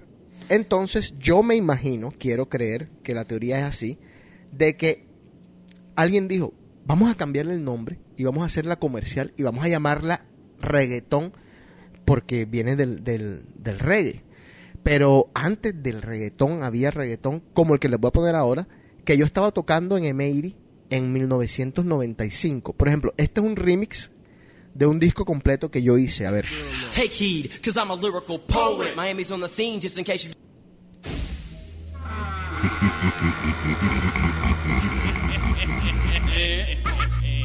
Esta es una mezcla de reggaetón o underground panameño con underground puertorriqueño. A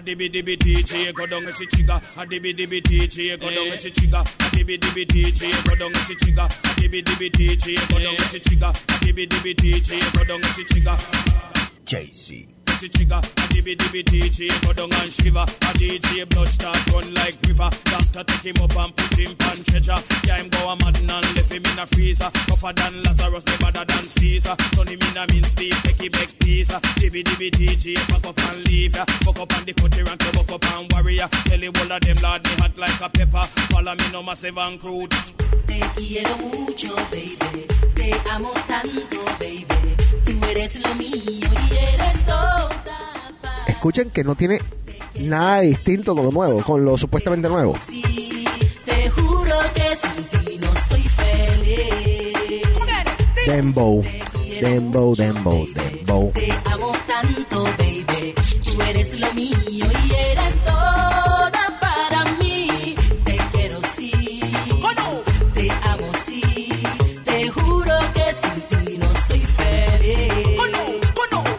Dímelo. Dime si me quieres también. Dímelo. Porque yo te amo muerto. Digo, dímelo. Dime si me quieres también. Dímelo. Porque yo te amo muerto. Ay,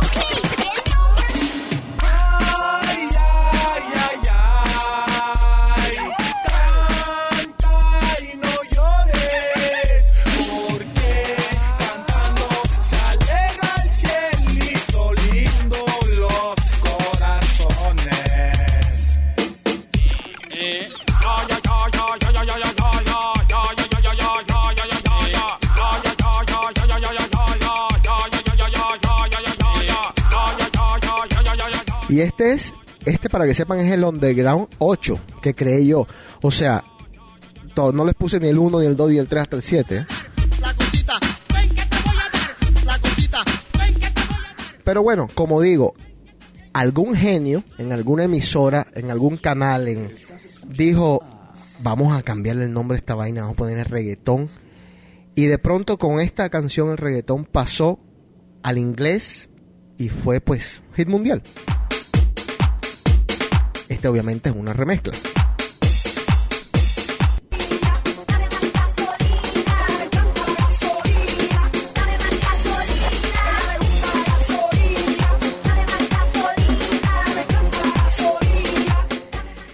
A ver, Enrico, ¿cuándo tú crees o cuándo crees tú, para ser correctamente gramatical o gramaticalmente correcto, ¿cuándo crees tú que la música latina comenzó a meterse en el mundo americano, anglo? Porque la música anglo siempre estuvo en, en- nuestros países eh, latinos. A ver, te dejo que pienses un poquito. ¿Mm?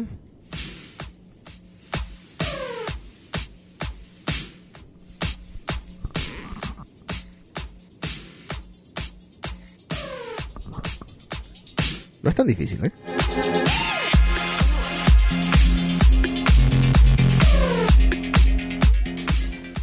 ¿Te cuento? Oye, fue en los 90, ¿no? ¿Sabes quién tiene mucho que ver en esto? Eh, Telemundo o Univisión. Tengo, eso sí tengo que buscarlo para corroborar. Telemundo y Univisión sacaron un mini segmento de MTV. Se le pidieron los derechos a MTV y sacaban un programa que daban, creo, si mal no estoy, los viernes. Con una de las primeras mujeres que yo vi como mujer.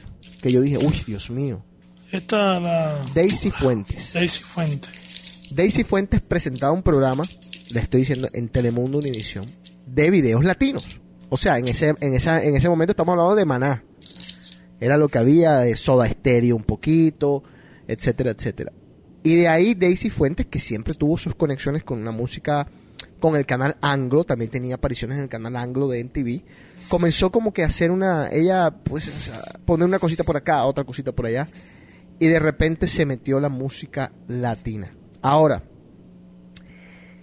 yo estoy intentando recordar cuál fue la primera canción latina popular en los Estados Unidos. Eh, y honestamente, aparte de la cucaracha y cualquier de esas cosas que son más de recocha, no, no recuerdo otra. O sea, no recuerdo otra. Ojalá alguien me ayude. Pero ah, no sé si estoy equivocado. Primera NTV Latina Ujú. BJ. Sí, claro, Daisy. Una belleza. 46 añitos. Por ahí la vi, por ahí la vi en Telemundo. Bueno, Enrico, dime si tú te acuerdas de otra canción, aparte de la que voy a poner, que pegó en los Estados Unidos tanto. Bueno, vamos a hacer, vamos a hablar de una cosa, antes de. Yo creo que los Gypsy Kings, cada vez que venían acá, los Gypsy Kings vinieron 37 veces, 37 mil veces acá. Y todavía llenaron. Y todos lo llenaron. O sea, yo creo, vamos a hacer un paréntesis y vamos a decir, los Gypsy Kings fueron quizás el primer grupo eh, latino, porque tocaban más que todo música latina y un poquito de francesa, etcétera, que vinieron a los Estados Unidos y llenaron todos los lugares de, de americanos, porque pues venía Marc Anthony o venía la Fania a Nueva York, llenaban el Madison Square Garden, pero de, de latinos. Eh, inclusive venía Shakira y, y- llenaba el, qué sé yo, el Orphan Theater, pero de latinos. Estamos hablando de la primera artista o la primera la primera canción, no artista, canción que yo escuché en todas las emisoras en los Estados Unidos fue esta y si me estoy equivocando, por favor, corríjame.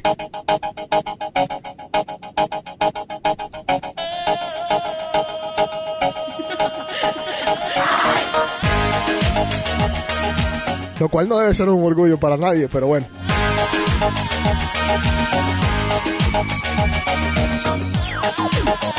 I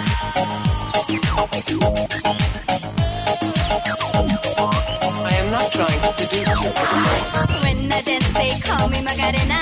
And the boys, they say que soy buena. They all want me, they can't have me. So they all come and dance beside me. Move with me, chant with me. And if you're good, I'll take you home with me. Cuerpo alegría Macarena, que tu cuerpo es para dar la alegría y cosa buena. Dala tu cuerpo alegría Macarena. ¿Qué será la vida de los del río? ¿Quién sabe? ¿Ah? Millonarios, ¿ah? Hasta Clinton la bailó, ¿no fue que Clinton la bailó en su inauguración de presidente? Now don't you worry about my boyfriend. The boy whose name is Vitorino. Cuando esta canción salió, para que esto es un cuentico así curiosito, cuando esta canción sa- salió yo no tenía, yo no la conseguía, no la podía conseguir y todo el mundo me decía tienes que tocar esa canción, eso es- esa canción es increíble, esa canción es increíble. Entonces yo me conseguí una versión fake de la Macarena de un de un grupo mexicano y eso era lo que yo tocaba y, la gente feliz con la canción, pero nunca, ya yo hasta el final, digo, al final no porque la dejé de tocar enseguida cuando ya se volvió tan popular, pero casi que nunca toqué la de los del río, siempre toqué esa versión, no me, no puedo acordar ahora mismo de, de quién era el grupo.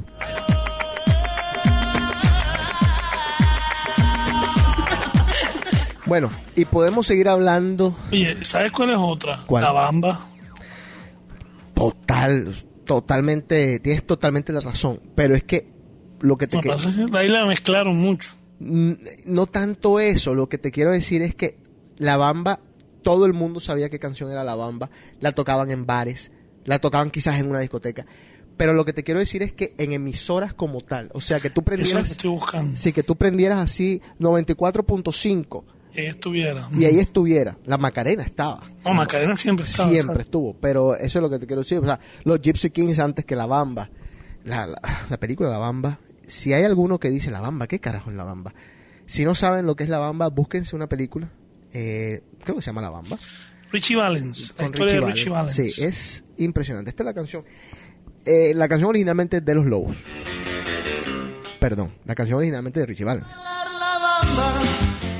Esta es de Los Lobos.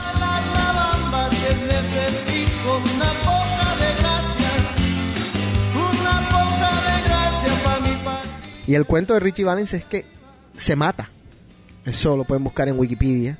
Se mata en una de esas historias trágicas de los artistas. Eh, habían dos cupos en el avión. Él le dijo al amigo, vete tú, no, vete tú, no, vete tú, vete tú, no, vete tú. Vamos a tirarlo a la suerte. Tiraron una moneda. Se metió, ganó Richie. Se metió en el avión, se mató. Una cosa increíble porque dicen que tenía un talento impresionante. Una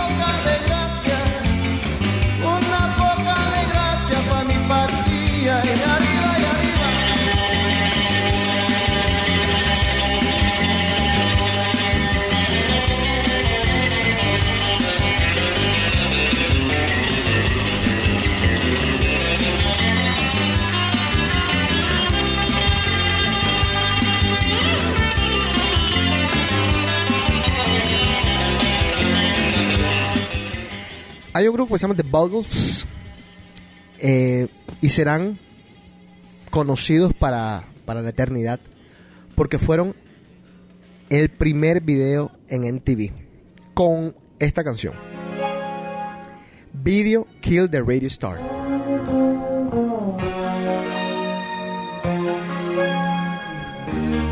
Y para que tengan una idea, la primera emisión de MTV con este video fue agosto primero de 1981. La, la mayoría de ustedes no habían nacido. MTV, para que sepan, no hacía otra cosa que pasar videos musicales. Más nada. Nada. Nada más. Eran videos musicales todo el día. En una época en que nosotros estábamos apenas viendo el producto americano, el, el capitalismo como tal, era para nosotros uf, lo mejor. Ahora, también recuerdo el primer programa no musical de MTV, que fue con esta señorita Jenny McCarthy. Y, que se iban, ¿te acuerdas? Se iban a Cancún, se iban acá, se iban acá a hacer, shows. Y como que eso les quedó gustando, fue lo que comenzó a, obtener, a atraer público y bueno, lo demás es historia. Ya en TV no pasa música o videos musicales, o por lo menos en el TV normal no lo hace.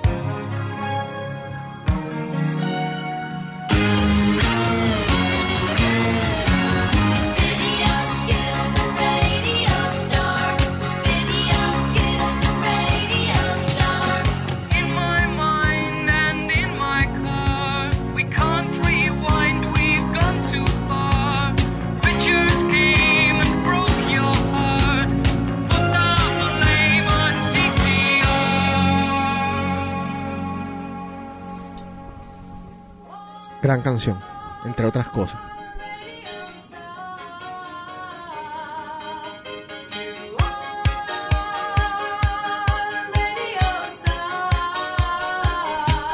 Bueno, no tocamos ningún otro tema. Yo pensaba que esto iba a ser una conversación de, de, de 20 minutos. Se nos Y fue lo el que tiempo. falta. No, y lo que nos quedó, lo que me quedó, Enrico. Estaba viendo, mira, bueno, pasa que yo, yo, yo no creo que Gloria Estefan, Gloria Estefan cuando se metió, se metió fue en inglés. Gloria Estefan no se metió en español. No, ella, ella, ella, ¿sabes qué hizo Gloria? Gloria hizo la eh, conga.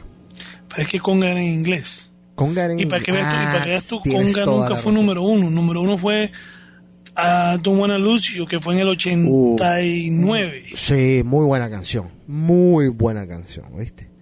Pero, pero Gloria sí, o sea, sí entiendo lo que quiere decir. Como artista latino cantando en inglés, sí, o sea, de las primeras, ¿eh?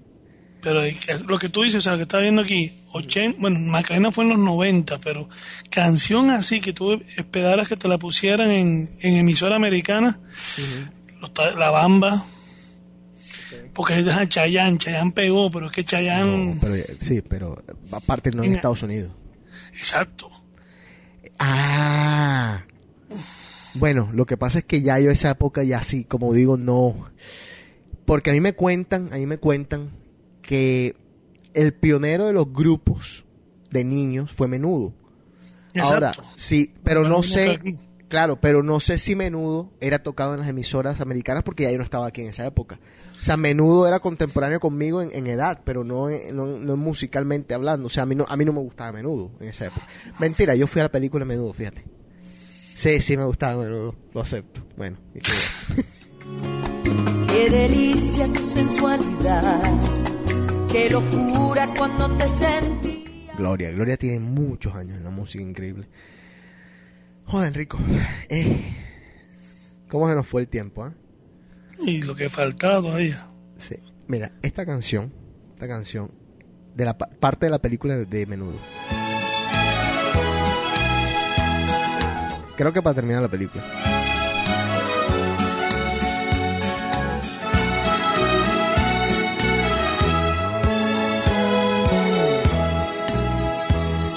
El amor.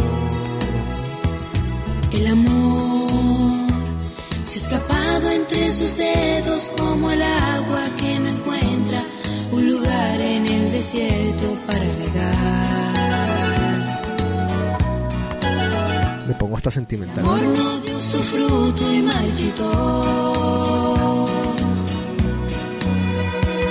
Yo sé bien que usted siempre ha comprendido que nosotros somos jóvenes y queremos inventar un mundo mejor.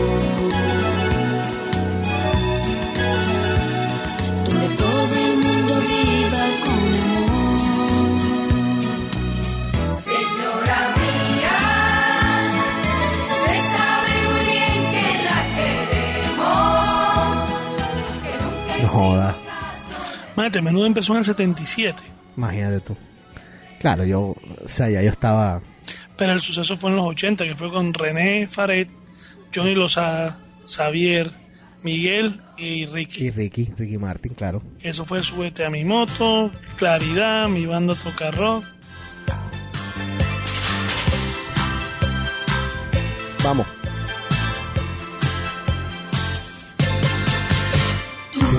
Y yo.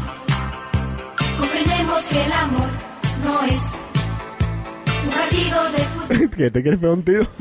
No, que me da risa. Yo- Lo que- el las baile. cacorradas que uno hacía con esa música. Claro, el- los bailes. Yo me acuerdo que bailábamos todos igual. En la discoteca. paso. En soledad. Claro. Echar el pasito para adelante y para atrás. no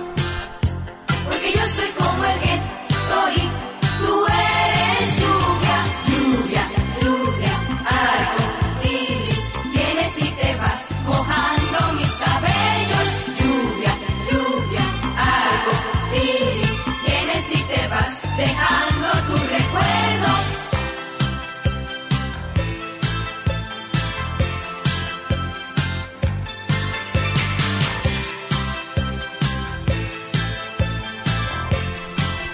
Busquen en YouTube aquellos interesados que está están las primeras cuatro, las primeras cuatro horas de MTV cuando lanzó cuando se lanzó al aire.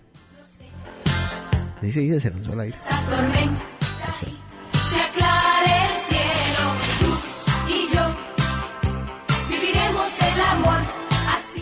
Siento que se me quedaron tantas cosas en el tintero. Ah, Pero me metí, o sea, me metí en esta conversación, me volví loco, o sea, me fui. no pare bolas, es que sí que así, así es que paga. Sí, no, no, no, estoy, estoy, estoy feliz, estoy feliz de, de haber recordado tanto. Al mismo tiempo me pongo un poco nostálgico, sí, me pongo full nostálgico porque es una época muy linda. ¿eh? Y uno, y uno, tú sabes que uno asocia la música, fíjate que ese es el efecto que tiene la música, uno asocia los momentos, uno asocia el primer beso, la primera, la primera llamada por teléfono, una peladita, todo con, con la música. Eh, Que todo era con la música. Uno se sí. empeliculaba con la música. Totalmente. Y uno reescribía canciones y se las mandaba a la Es más, es más, a ti era una carta de presentación el saber bailar. Sí, sí, o sea. O sea, que ya saben lo que a mí me pasaba, ¿eh? Es una carta de presentación. A ti te ayudaba eso. Es verdad. Claro, que uno quedaba marcado. Acuérdate que, por ejemplo, nosotros éramos el combo de los pum pum. Claro, claro, que te gustaba. Exactamente, que eh, sí. Es que esa era otra división. Que a a algunos les gustaba la música americana. Ameri- la música americana. Americana. Así era que le decíamos. La música americana. Cualquier cosa que viniera fuera de Colombia.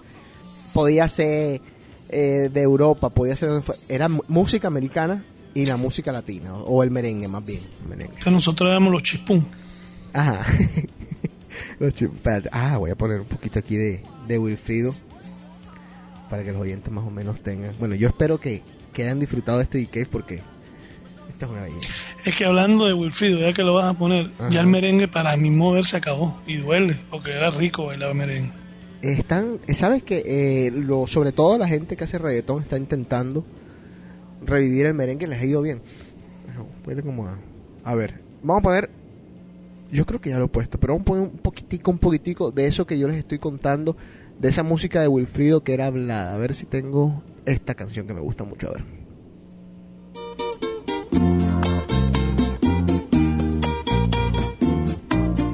O, o espérate, más bien, bueno, voy un, un pedacito de esta, pero después voy a poner una- un pedacito de otra que yo sé que a Enrique le gusta.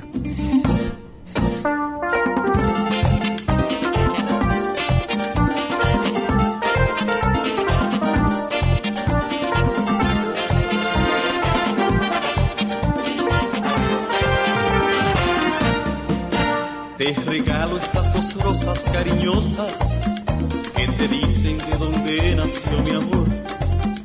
Ellas vienen a explicarte lo que siento. Son dos rosas que te traigo hechas canción. Ellas dicen cómo te estoy adorando y te piden no me des desilusión. Y te dicen con el alma lo que siento. Y que adoras no serás mi salvación. Si tus sueños fueran como mis sueños, qué felicidad. Entonces es lo que les digo yo, oigan la historia entera, o sea, quieren ver cómo, cómo termina, pues tienen que escuchar la canción. Y nuestro amor que lo hizo solo Dios. También estaba esta canción que la bailó Enrico como un loco, a ver, gustó, te gustó, te gustó, te gustó. un poquito más nueva. Te gustó, te gustó, te gustó, te gustó, te te- te- gustó, te gustó, te gustó, te gustó, te gustó.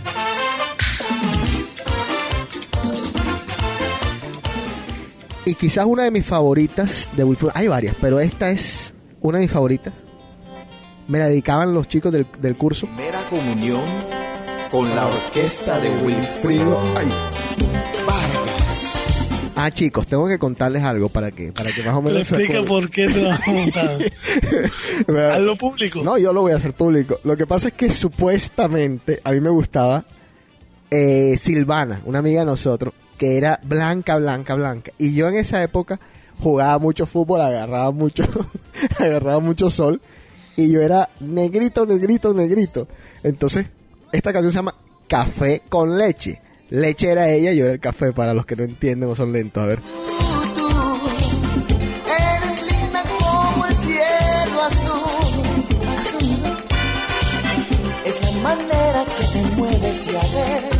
Y se pasa el tiempo y tampoco la he vuelto a ver, mujer. ¿Dónde está? Chicos, lo que quería decirle antes que Enrico me dijera algo era que muchos de estos discos que ustedes han escuchado en, en esta, en este programa, digo, esta última media hora del programa o una hora del programa, eran grabados en vivo. O sea, no en vivo, a un solo toque. O sea, vamos a tirar la canción, la grabamos y listo, como quedó.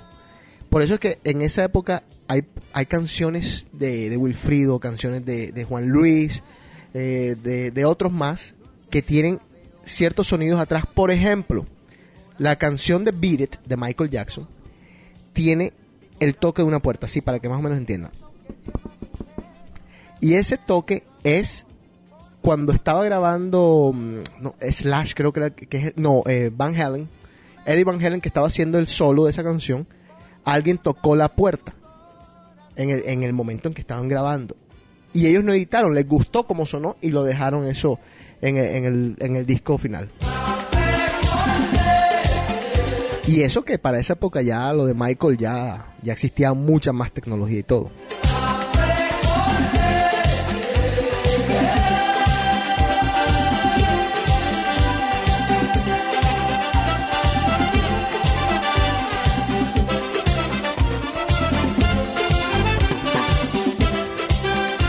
Algún día voy a llamar a Javier Duque para que él nos cuente cómo era el Real to Real. O sea, el Real to Real hoy, para los que saben más o menos de, música, eh, hoy usamos Pro Tools y usamos otras herramientas en donde yo, por ejemplo, grabo ahora, estoy aquí y yo grabo el piano, ¿verdad? Y después vengo y grabo la batería y después grabo otro día, mañana grabo las trompetas y después pasado mañana grabo eh, un sintetizador y lo voy editando y lo voy poniendo todo junto, etcétera, etcétera.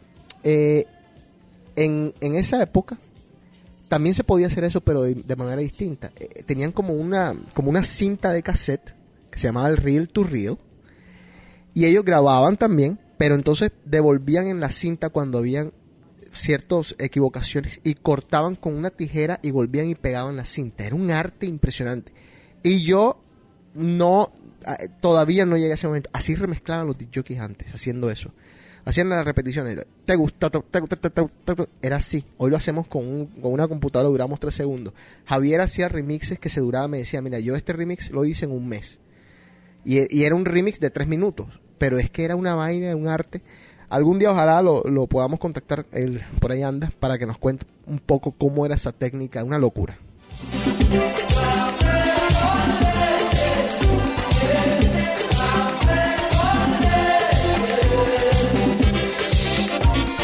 Bueno, Enrico, ¿qué más tienes por ahí? Que No, ya, lo dejamos para el, para Sí, el próximo sí, los sí, temas sí, que sí. te Ah, bueno, listo. ¿Tienes, algo- buenos. ¿Tienes de sexo algo por ahí? Porque Eh, sabes sí, que la- Vamos a hacerle un... Ok. Las cinco cosas que no puedes decirle a una mujer en la cama. Oh, qué rico. Te gustó, te gustó, te gustó, te gustó, ¿Les puede decir eso? te gustó, te gustó, te gustó, te gustó, te Ah, ¿no? Sí, sí, te- sí, te gustó. Esto sí. ¿Qué hiciste, abusadora?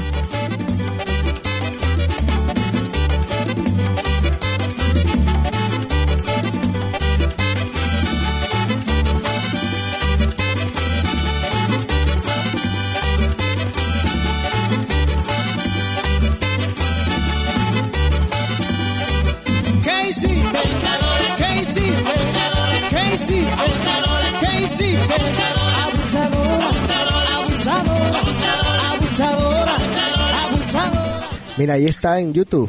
Tienen y que 1990 Beach MTV con Daisy Fuentes para que ustedes vean. Oye, Beach en TV, estaba viendo, no es por nada. Lo que pasa es que también ah, Dios. para que la gente entienda algo, ¿no? Con David nosotros venimos ajá. de una ciudad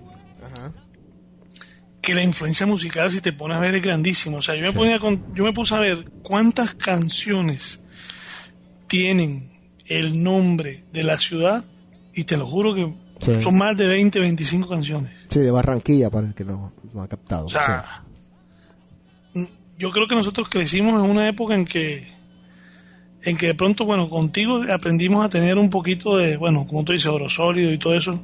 Tuvimos, aprendimos un poquito la música de afuera, pero lo que pasa es que la música de adentro nos comía, papá.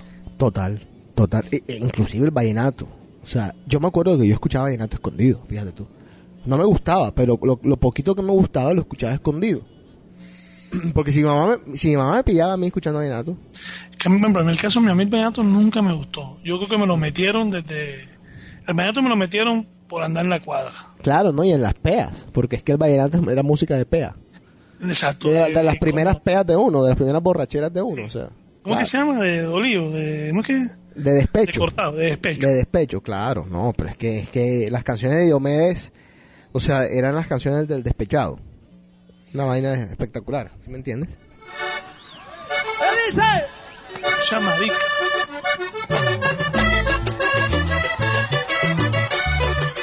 Y lo más curioso es que les estoy contando una historia de la vida real que, a mí- que yo me escondía para escuchar esta música porque mi mamá no podía pillar. Pero a mi casa llegaba Diomedes y a mi casa llegaba Rafael Orozco, que en paz descanse, porque mi mamá es madrina de uno de sus hijos, de una de sus hijas. Eh, y con todo y eso, o sea, no se escuchaba esa música en mi casa. Obviamente cuando llegaba mi papá, y mi papá siempre vi- vivía de viaje, pero cuando, cuando mi papá llegaba, sí ponía su vallenatico. Pero mi papá también le gustaba mucho la ranchera, entonces estaba... ¿Tú te acuerdas de esa canción? Una de las primeras canciones que yo escuché en mi casa, fíjate, es de esta de Echa tu polvorete. eh, ¿Se llama el, el polvorete? El polvorete, ese es Juan Piña. No, hombre. Ah, lo que pasa es que no, no, no, señor. Claro. No. Tracatapun chinchillo, el gallo sube, Sí, búscalo. de- Juan Piña. Óyeme, es de Vicente Fernández, hombre. Juan Ah, Piña. mm, da, espera un segundo. Bueno, tiene que versión.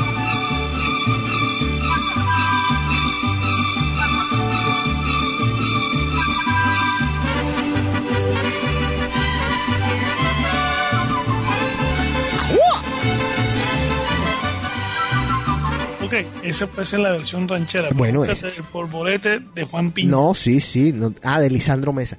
Sabes que no te lo, no te lo, no te lo discuto, pero vamos a hacer una vaina. Voy a, tengo- tenemos que aclarar una vaina porque, fíjate, de los países que tuvieron influencia en nosotros, musicalmente fue México, con la ranchera. La ranchera es mundialmente conocida, yo creo que desde siempre. Acuérdate que la serenata era ranchera. Ranchera, claro. Después empezó la corronchería que co- contó Vallenato. Y que, y que trío también. No, pues el trío no, porque el trío estaba dentro de, lo, de, de la pupera, llevar ¿Sabes el trío. rey. Una vez fui a ponerle serenata a, a un- a una novia un amigo, le fue a poner serenata y me invitó. No, Sí, sí, sí. no, sí, eh, este es José Acuña, Black Box. Ya verás paloma que no hay gavilán que a ti te coma, que no hay gavilán que a ti te coma, que no hay gavilán que a ti te coma. Ya verás paloma que no hay gavilán que a ti te coma, que no hay gavilán que a ti te coma, que no hay gavilán que a ti te coma.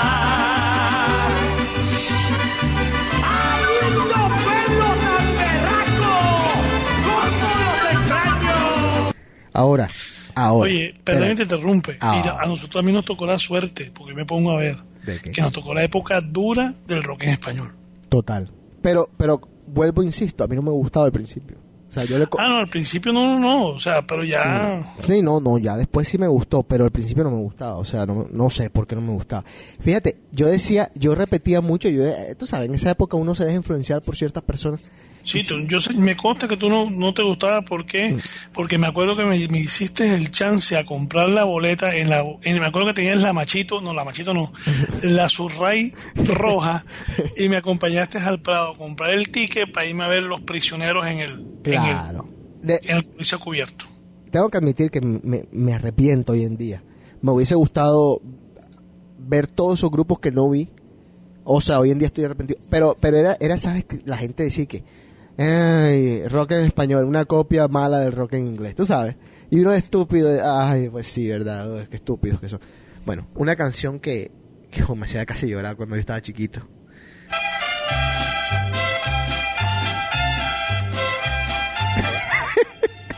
Rico se agarra la cabeza. No, qué lindo este programa.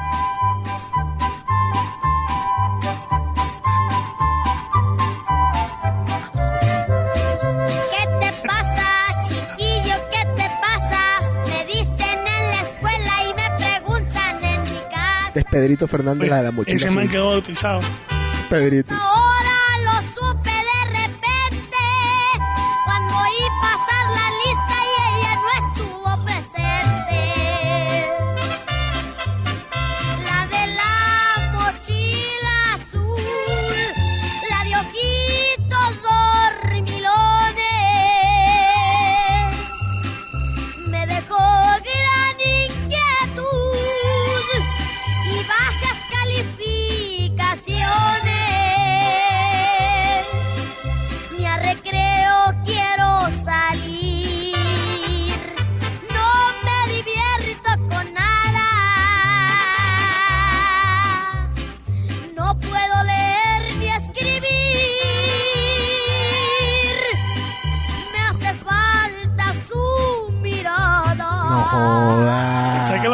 Cuento que no se la sabe?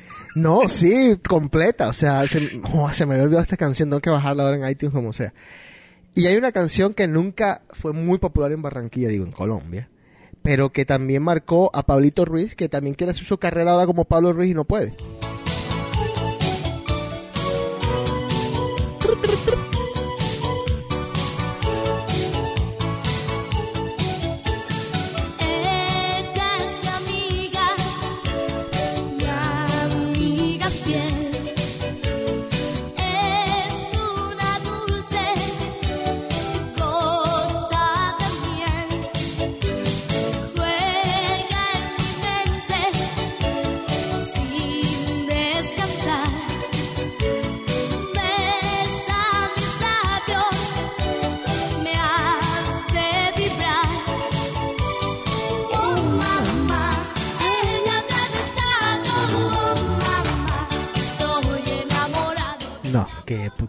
Madre. A- a- a mí Dios me mío. porque, o sea, sin querer queriendo, o sea, esto que estamos haciendo yo lo estaba haciendo el otro día. Me puse en YouTube a buscar, Ah, claro, sí. a buscar canciones viejas No, qué lindo. y con las que yo me encontré. ¿Te acuerdas de Vuela, Abuela? Claro. mío. Decía abuela, abuela, decía uno. Todas esas canciones decía, Dios mío. Porque es que a veces lo que tú dices, hoy en día, a veces siento que la música. No, O sea, aquí me puse, lo que te decía, me puse, me bajé la- el app ese que te puedes poner todas las emisoras de Barranquilla. Sí, sí, sí. Y te lo juro, que llegó un momento en que era puro reggaetón, Es puro uno reggaetón. detrás de otro. Y decía, ¿esto qué es? Sí, señor, es así, es así. Las 40, no, las 40, hay una emisora, Las, las, cu- las 40, 40 no sé qué. principales. Esa misma. Sí, La- Todas son reggaetón, uno que otro y qué pasa. sí, es verdad. Pero bueno. Bueno, Enrique, ahora sí vámonos ya. Está bueno, listo. Despídete. Vamos, a- vamos a dormir. ¿no? Este, bueno, no, el lunes en serio, el lunes sí, el próximo lunes te- vamos a, a hacer las cosas, volver a lo que es. Bueno, listo. Gente, gracias. Espero les haya gustado este show. A mí me encantó, se lo juro. Chao. Hay más, bye. Tú a mí me gustas, a mí me gusta, tú me gustas mucho. Tú a mí me gustas. Buenas noches, mucho gusto, me presento, yo soy yo.